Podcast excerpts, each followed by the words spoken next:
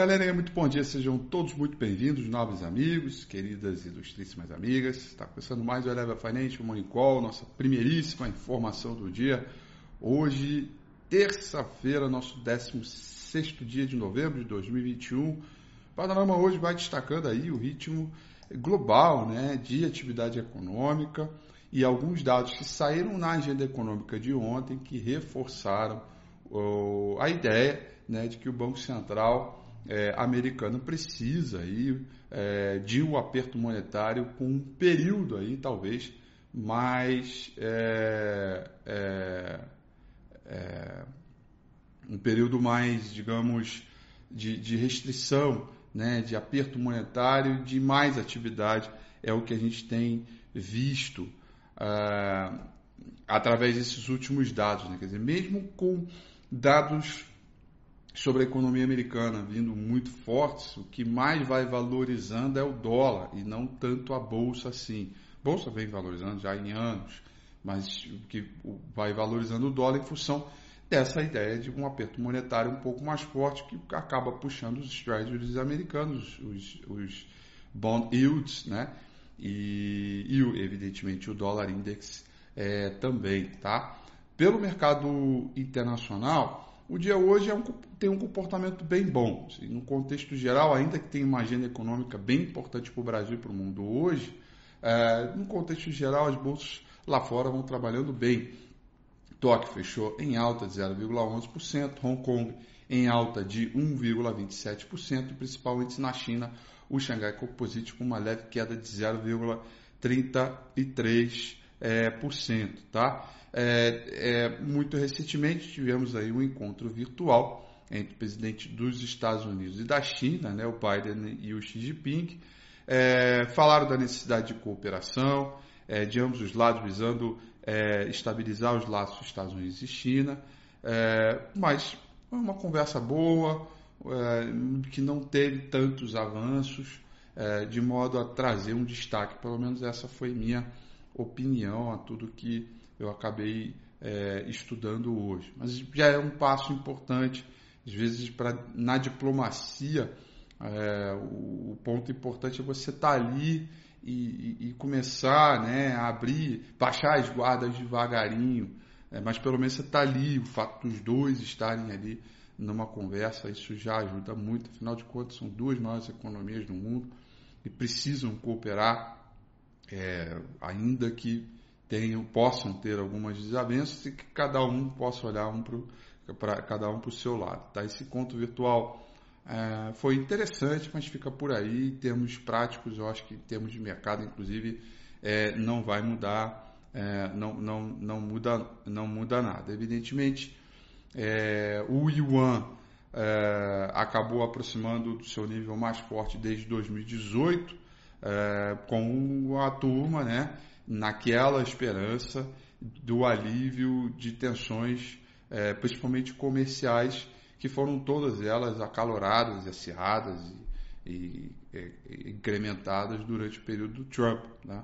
Sendo bom ou sendo ruim, essa é a realidade que a gente tem hoje aí para a gente tratar e, poxa, endereçou o programa de infraestrutura, endereçou é, recuperação da economia americana. Agora o cara tem que endereçar os acordos globais, os pactos, blocos econômicos, né?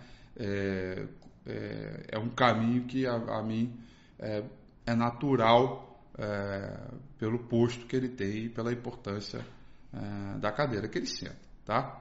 É, isso, obviamente, eu estou falando do presidente Biden, né? A gente vê muito mais ações daqui do que do mercado é, da, do que da China, da economia chinesa.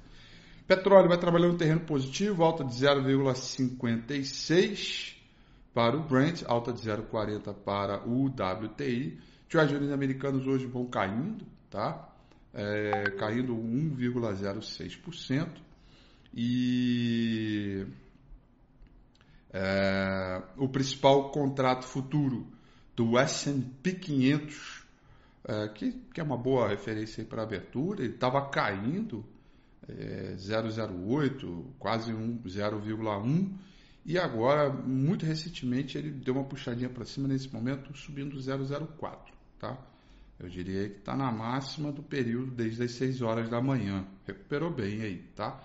É, com o dólar index subindo 0,14%.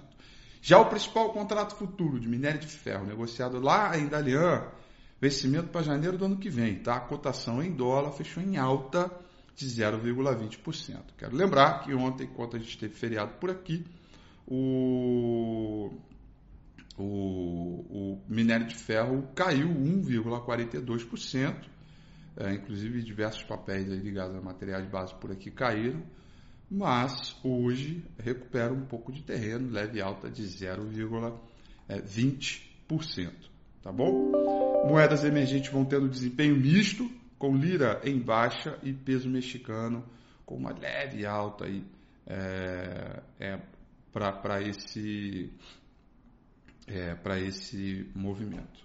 Tá? A Europa vai trabalhando terreno positivo, Londres sobe 0,15%, Paris sobe 0,38% e o principal índice em Frankfurt, na Alemanha, subindo 0,48%, um ritmo bacana aí de horário de, de movimento. Evidentemente, é, a gente tem agora um pequeno descasamento de horário, né? a Bolsa Americana passa a abrir às 11 horas e 30 minutos desta manhã, e então é, é quando, inclusive, o movimento em yield, volume né, do mercado europeu mais fica intenso, né? ou seja, abre com um volume forte, aí passa um período né, fraquinho, o volume cai, e depois para o fechamento da Europa o volume sobe é, de novo. Tá? Bom, a agenda de hoje, turma, uma agenda bem importante, tá? Uma, uma agenda interessante porque tem dados tanto no Brasil quanto nos Estados Unidos para serem observados. E cabe lembrar que é aquilo que eu já venho dizendo já há algum tempo, estou recordando aqui com vocês, dados fortes sobre a economia americana favorecem mais o dólar e os bond yields, por exemplo, do que propriamente a bolsa, por conta dessa percepção de um aperto monetário num ritmo maior ou num prazo mais rápido do que se imaginava. Tá? Então, 9 horas da manhã, nós temos aí dados do chamado IBCBR, ou Índice de Atividade Econômica, que é uma espécie de cálculo do PIB, só que ao invés de ser feito pelo, banco, pelo IBGE, é feito pelo Banco Central. Tá? Espera para a ordem mensal do mês de setembro uma queda de 0,30%, lembrando que para o mês anterior a setembro foi de queda de 0,15% e que foi inclusive quando surpreendeu negativamente as expectativas. Tá? você ter uma ideia, da ordem de 12 meses, a gente subia 4,74%. Hoje, espera-se uma alta de 1,60%. É uma queda bem expressiva, que pode reforçar a ideia de alguns economistas de casos aí importantes, por exemplo, já tem notícias aí que o Credit Suisse espera a recessão para 2022, por exemplo. Então, é, é, isso já é um, não deixa de ser um, uma ferramenta on time de todo esse movimento, tá? Depois, às 10 horas e 30 minutos de hoje, 10 e meia, vamos ter vendas no varejo nos Estados Unidos e 11 horas e 15 minutos vamos ter produção industrial e utilização da capacidade também dos Estados Unidos, tá? Dois dados importantes. Aí a gente acaba a agenda econômica é, brasileira e dos Estados Unidos com um índice de mercado habitacional chamado NAHB, é, que vem muito em linha, vem, tem, tem, tem, tem, tem vindo muito em linha com as expectativas, mas é um, é um dado aí mega importante para a gente poder observar é, ao longo do tempo. Tá? Essa é a agenda de hoje, galerinha. Agora vamos dar uma olhada aqui no gráfico do índice Bovespa, ver o comportamento não só da última sexta-feira, mas do contexto geral. Né? Quero lembrar a velha frase que a gente vem falando bastante aqui, né? para baixo é tendência né? e para cima é repique. A gente ainda carece de ao menos um topo fundo ascendente para que a gente tenha algum sinal aí de reversão na tendência. Até agora isso não é possível identificar, mas o fato da gente trabalhar próximo da linha superior tá, de banda de Bollinger já é um bom caminho, já traz aqui para a gente um bom contexto. Tá? A gente veio de um, dois, três, quatro, cinco dias seguidos de repique. Na última sexta-feira, a bolsa caiu 1,17%. Portanto, a gente tem que ficar de olho. É, até brinquei ontem no domingo com a Rafi. Se você não assistiu, eu recomendo que você assista. Tem dois números que a gente precisa romper aqui para declarar o repique, né?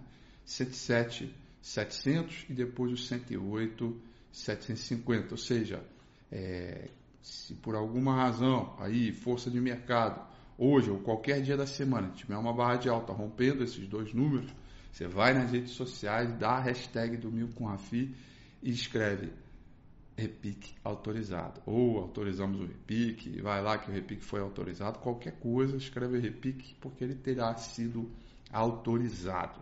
Tá? E essa é a, é a, é, é são as resistências que a gente tem que ficar de olho é, é para poder é, movimentar o mercado.